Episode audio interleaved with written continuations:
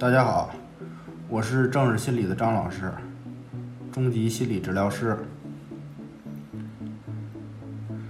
对视问题的客体关系，对视恐惧是社交恐惧中的一类问题表现，在与他人面对交流时，感到非常紧张不自然，不敢与人对视，会回避。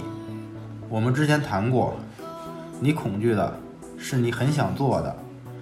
你有多恐惧，就有多想与人对视。这种强烈的愿望是来自过去。就现在来讲，我们看不到什么意义，自然也不是什么意义。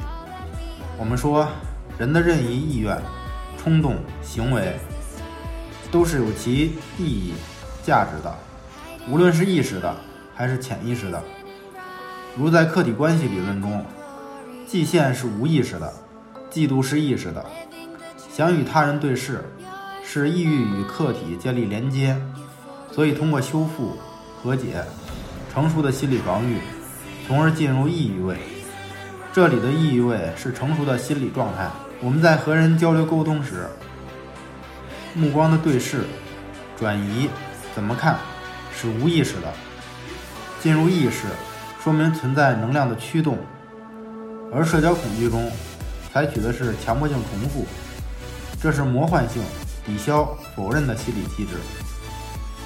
郑老师所讲的心理大清理，部分是指偏执分裂位和抑郁位的问题，具体看每个人的问题位是不同的。这也就是为什么很多人用了森田疗法，不去理症状，顺其自然的接纳，努力的去生活，但是强迫的问题。